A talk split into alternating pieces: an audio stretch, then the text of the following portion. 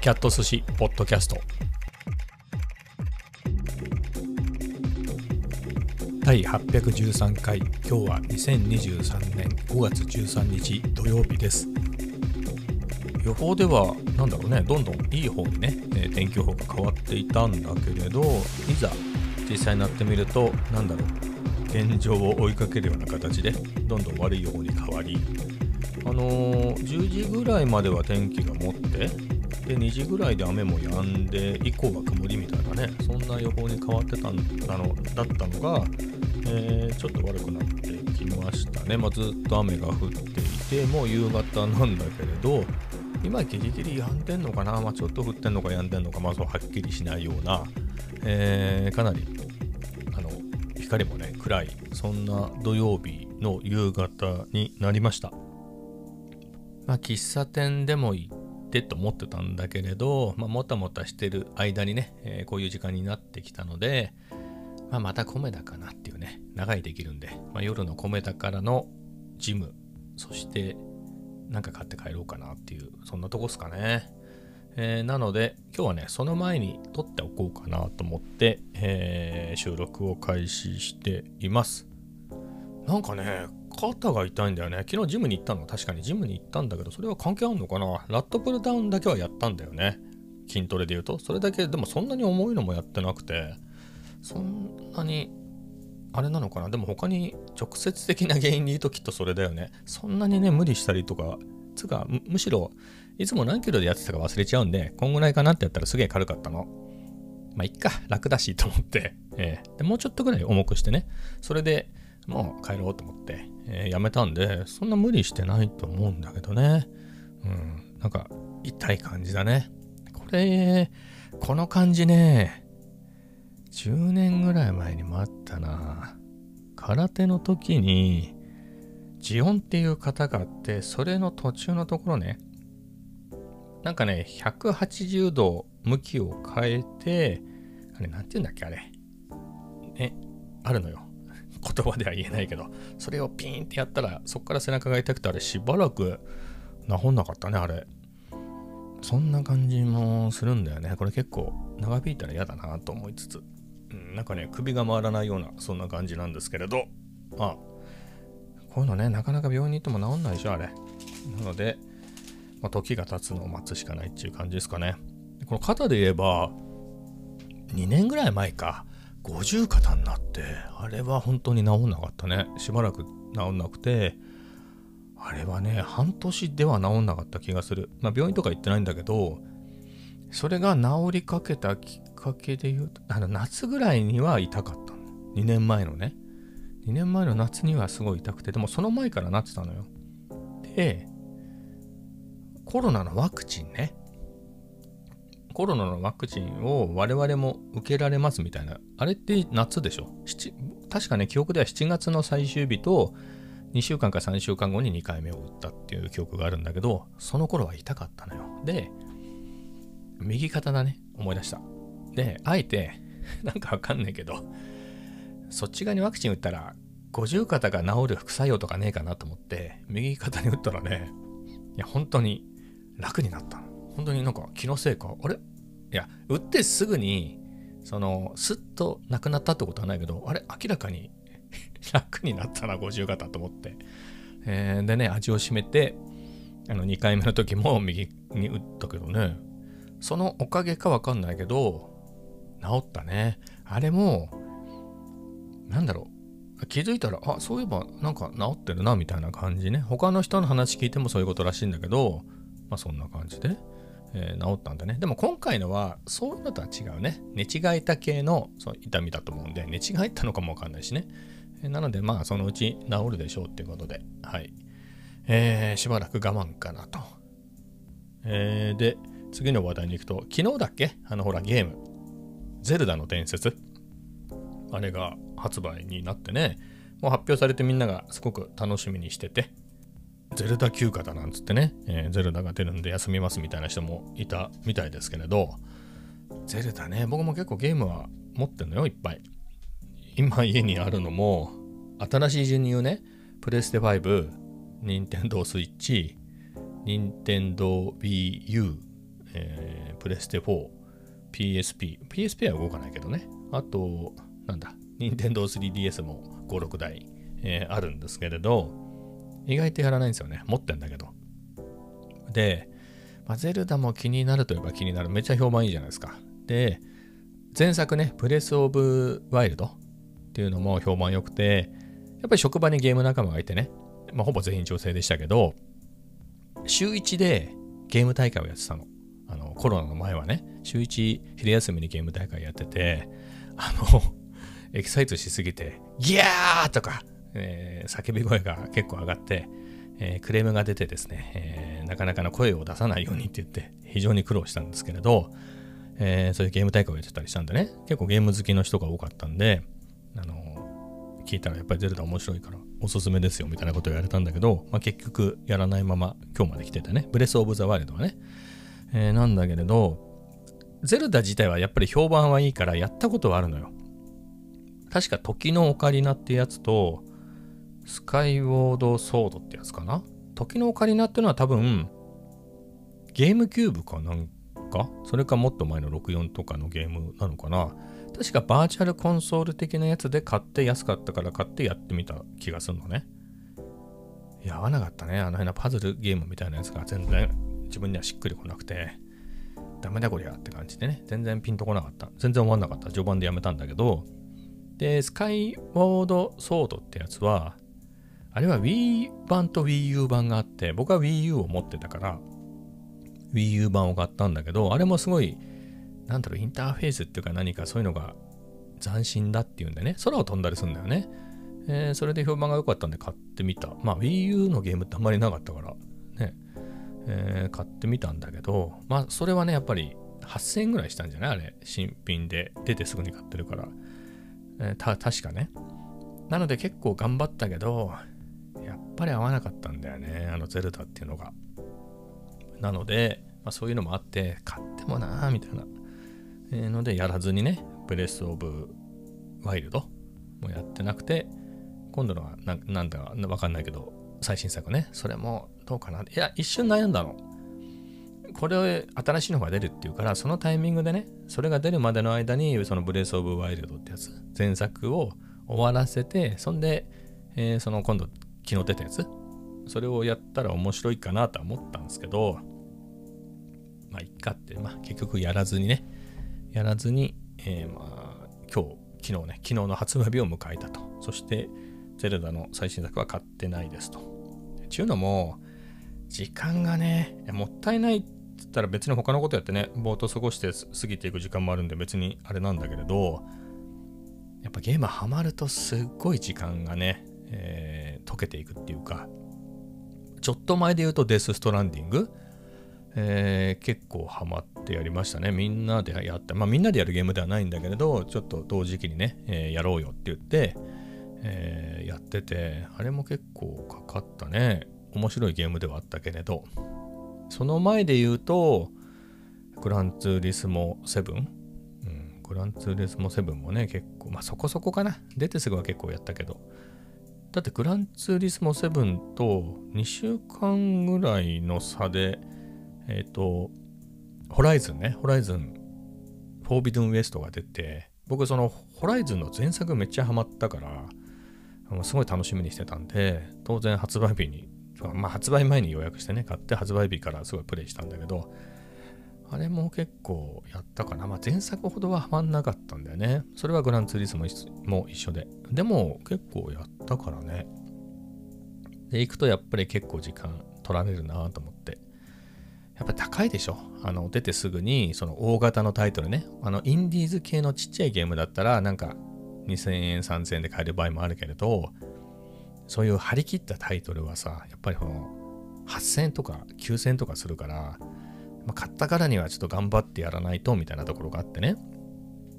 えー、なんですけど、今はね、あの、サブスクに入ってるのね。えっ、ー、と、PSN プラスの、あれなんで、エクストラだっけ？なんだっけかな？なんかね、3つプランがあるんだよね。それの真ん中のやつで、月額いくらだっけかな？まあ結構そこそこ取るんですけど、でも、しょっちゅうセールやってて、お正月お正月に確か多分40%引きぐらいで入ったんじゃない？年間のね。えー、それで入ってるんですけど、やらないね。うん、まあ、デス・ストランディングはやったけど、まあ、サブスクするとやらないっていうね、えー、もったいない気もするんだけれど、これね、なんだろう。あお金で時間を買うっていうか、これサブスクじゃなく、その8000円ぐらいのゲームを買ったとするじゃない。もったいないから頑張ってやるよね。で、あらかじめね、面白いっていうような評判のゲームを買うから、やっぱり面白くてハマるのよ。本当にね、ちょっと油断すると、朝、朝になっちゃうとかあるからね。ああいうゲームハマると。ホライズンのゼロドーンとか、前作ね。あと、ゴースト・オブ・ツーシマなんかは、まあ、特にゴースト・オブ・ツーシマは、あの、冬休みのタイミングで買ったから、休みに入るタイミングで買ったから、本当に昼より逆転して、えー、ちょっともったいないことをしたなっていうね、本当に明け方までプレイしちゃって、えー、だったりするんでね、時間が本当に。まあその点、サブスクのいいところは、あの、やり放題でしょ？いろんなゲームがね。やらないんだよね。そうなると。うん。お金がもったいないな。せっかくサブスク入ってんのにって思うと、逆にやらなかったりするのね。うん。えー、なので、その年に何千か払えば、ゲームに時間を持ってかれることもなく、本当にね、あのゲームをやらないためにサブスクに入るみたいな、よくわからないことになってるんですけど、まあ、おかげでね、やってないね。ドラクエ11なんかもダウンロードはしてあるんだけど、ちょっと序盤でやって、なんか、なんか昔はね、あれはすごい面白くてやったんだけど、なんで勇者なんだよみたいな話で、ちょっといまいちね、そこ、そこの世界に入っていけない年頃もう年頃になっちゃったね。なんか、そういう10代の頃とか20代の頃は魔法がどうしたとか、えー、そういうのねあの、ま、魔王を倒すみたいなのにすんなり入ってきたんだけど 何やってんだろうみたいな感じになってね。何を言ってんだかみたいな感じになっちゃっていまいちのめり込めないんですよね、まあ、まだ昔のドラクエのなんつうのファミコンとかスーパーファミコンのみたいな画面だったらまだなんとかね逆になんとかなんだけど結構今綺麗でしょ？もう10年、15年、ここだ PS2 ぐらいからもうかなり綺麗になってるんじゃない、まあ、あの辺の画面から、なんかちょっといまいちあんまついていけねえなっていう感じはあるんですよね。うん、魔法系はね、魔法がどうしたみたいな感じは。じゃあ、ホライズンはどうした？どうどうだって話だけどね、ホライズンだって、えー、そういう意味ではね、なんか SF みたいな感じの話だから、まあ、現実的ではないんだけれど、まあ、あれはあれで、あれは平気なんだよな。なんでかな、ドラクエが、うん、なんかいまいち頑張れないね。ドラクエ最後に頑張れたのって、6だからね。ドラクエ6は頑張れたんだけど、7は途中でやめてるし、以降クリアしたドラクエないね。うん、な感じになっちゃってね。でもあれかもしんないね。あの、サイバーパンクなんとかなんとかってやつ。あれは全然まだサブスクに入ってないけど、もしサブスクに入ってきたら、ちょっとあれはやりたいかもしれないですね。えー、序盤だけでも。まあ、それでいくと、フォールアウトとか、えー、デデイズゴーンあと、ウォッチドッグとか、なんかそんな感じのオープンワールドのゲームいくつかあるんで、まあ、そういうのやってみてもいいかなとは思うんですけどね。あれ最初の操作を覚えるところからしてめんどくさかったりして、ね、せっかく PS5 持ってんのに、うん、どうしたもんかなって感じですね。はい。まあそんな感じで、ゼルダもやってないし、何のゲームもやってないなっていうところで。なんか面白いゲームあんのかね？なんかほら、配信とか、まあ、そんなに見ないけど、まあ、たまに知り合いの人がね、えー、ゲーム配信してるのを見て、まあ、それでいいかなっていう。あの楽だし、お金かかんないし、えー、まあ、それでいいかなって感じですね。うん。あ、ただね、ゲームで欲しいのはある。なんかね、やっぱり結局物として欲しいだけなんだけど、ゲームウォッチ、ゲームウォッチじゃないや、ゲームボーイ。ゲームボーイとテトリスね。やらないけど、あれ、物として持ってたらなんかかっこいいよね。うん、それはあってね、メルカリは見てんだけどね、いろいろ見てんだけど、あれも見始めると結構、初代なんてもう30年以上前でしょ？俺、初代のやつ持ってたことあるけど、俺18ぐらいの時に買ったから、高3ぐらいの時に出た気がするのね。ゲームボーイの初代って。って考えると、そんぐらいの前のでしょ？やっぱほら液晶が焼けちゃってるとか液漏れしてるとか、まあ、ボタンが死んでるとか、いろいろ壊れてたりするじゃない。ね、だったりするんでね、まあ、やらないとはいえ買うなら一応ちゃんと動くやつがいいなとか思うと、ねそうなるとなんかあれをきれいに直してる人直して売ってる人がいんのね。専門で。まあそういうのがいいなと思うとそれなりの値段になってくじゃないまあそんなにめちゃ高いってわけじゃないけどなんか初代ゲームボーイをなんか綺麗な外装にしてあのなんだろう液晶もなんか今時の新しい綺麗な液晶に変えてみたいなカスタムしてるって売ってる人がいるけどそれでも初代のやつだったら1万5000円ぐらいで売ってた気がするねメルカリで、まあ、そうまでして欲しいかっつうとねうん。よくわかんないんだよね。はい、まあ、そんな感じで欲しいとは言ってるけどね、まあ、実際買うかっつったら、まあ、やってみたらそんなに面白くないでしょ世代的にまあ、ゲームボーイってあれどういう人がやってたの？あれ。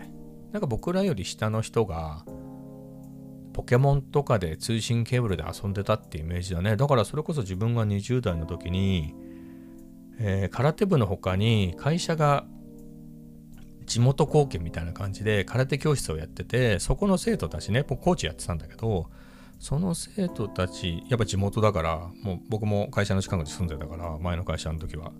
ちょっと歩いてると、ね、そういうキッズたちがいるわけ、空手の。で、ポケモンなんかやってたね、その、外で。友達とやってんの見て、おい、何やってんだよ、なんてさ、ポケモンだよなんつって、そんなのね、見たけど、それぐらいの世代の人でしょ？でもそれももう25年、いや、20、30年近く前か、の話だもんね。でその子たちももう40とかでしょきっと。40は言ってねえか。でも40近いかもしんないね。だからその辺の世代でしょ？ゲームボーイって。だって自分は大人だからゲームボーイっつうか、プレステとかさ、そういうの買ってるかなみたいな。うん。まあ印象があるんですよね。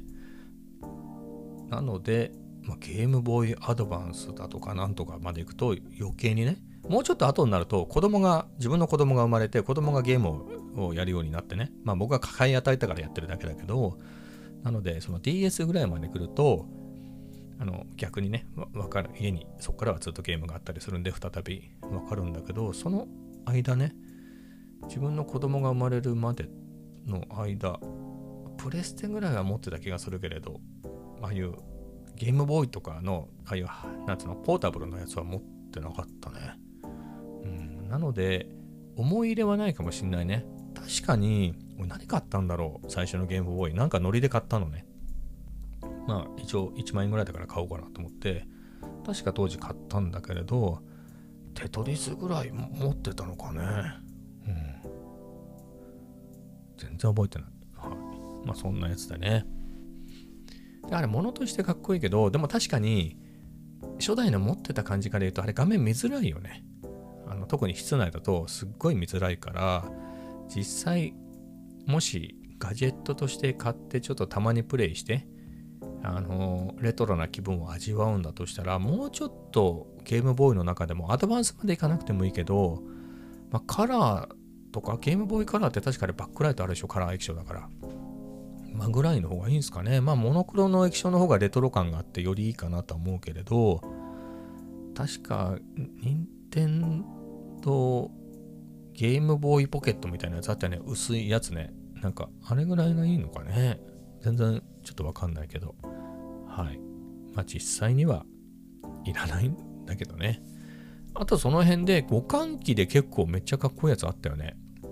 なんだっけ？ゲームボーイの互換のやつで、あのいかがわしいエミュレーターのあのなんかパクったソフトが入ってるとかそういうのではなくて、あの、まあ、そのもの自体がいかがわしくないかって言ったらよくわかんないんだけど、ゲームとかは少なくともパクってなくて、あの、本物の、あの、ゲームボーイのカセットを入れて遊んでくださいみたいな形のやつなんだけど、あれなんてやつだっけ？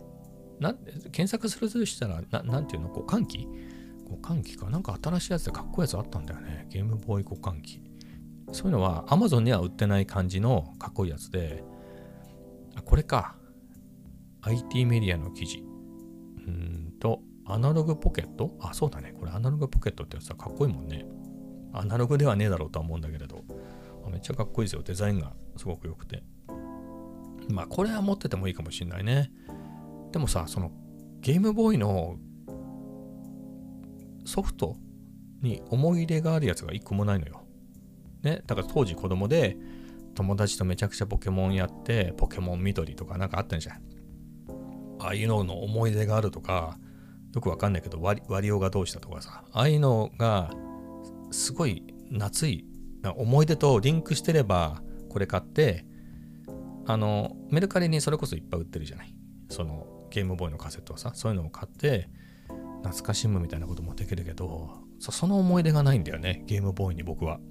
なのでこのアナログポケットっていうハード自体はめっちゃかっこいいけどうん。とはいえみたいな感じだね。ゲームがねできねえなみたいな。はい。ゲームができないっていうかあのゲームをやったところでその昔のゲームなんかそんなに面白くないでしょ。その当時の思い出補正がなかったらなんかなんだろう難易度の調整が間違ってたりなんかそんなに楽しめねえかなと思ってね。まあ楽しめるとしたら、まあ、テトリスぐらいは楽しめるけど、まあ、そのために何万円も出すかっつったらね物としてはいいけどね。はい、まあ、みたいなことをね思ってて、えー、まあ、手を出したりはしないんですけど。でもこれあれかな。いくらなんだろうね。今2万3万ぐらいするかね、えー、ちょっと見てみようかな。ストア。あ219.99ドルだ。もん。ほら、今時のさ、弱い円ではさ、これ3万コースでしょ。こ向こうから買ってきたらさらに3万超えんじゃないの？?220 ドルってことでしょ？いやいや、もう全然3万オーバーでしょ。送料込み。えー、いた。いたたたたって感じですね。まあ、かっこいいけどね。はい。あ、プリオーダーできるな。ポチ。ポチ。ポチっとしちゃう。チェックアウト。はい。お送料は？住所によってか。はい。まあそんな感じで、かっちょいいのもありますけどね。なかなかこの手のレトロなやつで、まあデザインがかっこいいやつで言うと、まあレトロではないけど、あの、 Teenage Engineering のはかっこいいね。まあ別にゲームのメーカーじゃないんであれだけど、あの、あれは何のメーカーって言ったらいいの？シンセとかね、音楽系だよね。強いて言うとね、 Teenage Engineering って。まあそこの製品はかっこいいけど、まあ意外とそのポップで、可愛らしいんだよね。デザインがすごいかっこいい。かっこいいっつうか可愛らしいんだけど、値段は可愛くないからね。本当にちょっとしたものが、1000ドル以下のものなんてないんじゃないの？あれ。なんか、ちょっとしたケースぐらいしか1000ドル以下で買えるものなんかなくて、本当にこれ何に使うかわかんない、え謎のガジェットが、もう 1199US ダラーとか、最近なんかいろいろ出たんだよね。マイクかレコーダーかなんかが出て、めっちゃかっこいいんだけど、マイクはね、あやっぱり1199ドル。これなんだろう、1199ドルってのが決まってて製品作ってるのがね、めっちゃかっこいいけど、何に使うんだろうね。マイクだから、まあマイクかって感じだけど、うん、1200ドルのマイクってなかなかだよね。だって、なんだっけ。僕は手話の SM じゃねえや。なんだっけ、手話の MV7X 使ってるけど、これの上の結構評判に定番のやつでも、なんだっけ名前忘れちゃった。手話の SM7B だっけねあれだって5万ぐらいのもんでしょ ?1200 ドルは相当だよね。いくらかっこいいとはいえ。はい。まあ、どうしたもんかなって、まあ、どうしたもんかって全然いらないんだけど、結構そんな感じでね、このマイクがちょっと前に出て、えっ、ー、と、これレコーダーなんだと思うんだけど、めっちゃかっこいいよ。でも確かに。それが1499ドルだからね。いや、これ手が届かないでしょ。あとほら、シンセでね、めっちゃ有名なんだけど、ここ OP1 っていう、えー、めっちゃかっこいいシンセで有名なんだけど、それの新型がね、OP1 フィールドってのが出たけど、それ1999ドルだからね。しかも、日本では、これは普通に日本で買えるんだけど、あの日本円で30万オーバーなんで、えー、とてもとてもだよね。1200ドルって言うけど20万ぐらいするってことでしょ、きっと。あ、思い出した。そういえば、その Teenage Engineering でも、我々庶民でも買えそうなやつがあって、 Pocket Operator ってやつがあって、これは買えそうだね。まあサンプラーの類なんですけど、結構これもポップで、まあデザインはいいですよ。まあただ他の Teenage Engineering のとはちょっと毛色は違うけど、まあデザインは良くて、なんだろう、ゲームウォッチを縦にしたみたいな感じでね、そのサンプラーで、まあ、これをいろんなシンセとかにつないで音楽作ったりとかやる人もいるし、なかなか面白い製品で、えー、友達にマイクっていう、あの、ハーフの友達がいるんだけど、マイクがそのシンセとかも好きで、よくインスタに載せてんだけど、そこに映ってるね。これ、めっちゃ人気のないやつだと1万円しないぐらいで買えて、人気の機種でも1万5千円ぐらいかな。なんか最近、ほら何もかも値上がりしてるじゃない？その前はだいたい1万円ぐらいで買えたんだけどね、どれも。ただ、2、4、6や9、9種類あるんで 全部買ったら高いね、結構。えー、みたいなんだけどね。でも、ポケットオペレーターぐらいなら買えるかも、みたいな感じですね。でも本当にね、ティーンエイジ、ティーンエイジってほら、10代って意味のティーンエイジね。ティーンエイジエンジニアリングのね、製品めっちゃかっこいいから、まあよかったら見てくださいよ。そして、富裕層の証として、ぜひ、2つ3つ買ってみてください。ね、5、60万いくと思いますけど、めっちゃかっこいいですよ、これ。どやって感じで、インスタに載せたらすごいなんか、おしゃれな人になれる。うん、本当に。あ、この、何このレコードプレイヤーもあるんだ。レコード工場びっくりしたね。レコードプレイヤーじゃなかった。カッティングマシンってことこれ。すげえな。ちょっと押して。あ、え、意外と安いよ。149ドルってどういうことこれ ?149 ドルって何のこと ?POAT レコードファクトリー。This product is no longer available だからもう扱ってないんだよね。昔そういうのを出してたってことか。へえ、すごいね。へえ、面白。面白いの足すね、ここ。今売ってるやつで買いそう。このね、ブームボックスっていうの？なんかスピーカーの類でさ、めっちゃかっこいいやつがあるのよ。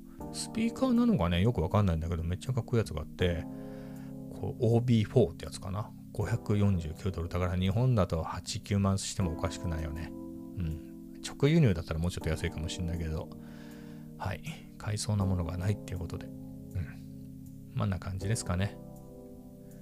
おもうギリ買えそうなのがよくわからないウエストポーチ的な いらない、全然いらないけど。あ、これ買えそうだね。なんかわかんない。アメニティグッズで、アメニティって言うんだけ？ど、ノベルティか。ノベルティグッズで、ステンレスボトル。29ドル。うん。これなら買えそうだね。いらないけど。えー、な感じかね。うん。まあ、かっこいいので、ティーンエイジエンジニアリングね、えー、ぜひ見てみてください。はいと。お結構このネタこの2つのネタでなんだかんだ30分近く話したんで、まあ、一旦ここでやめときましょうかね。まあ、このまま終わるのか、これからコムで行くんですけど、まあ、そのそこで何か追加の話が浮かべば、えー、追加で入れるんですけれど、まあ、一旦ここで締めたいなと思いますんで、はい。それではまた明日。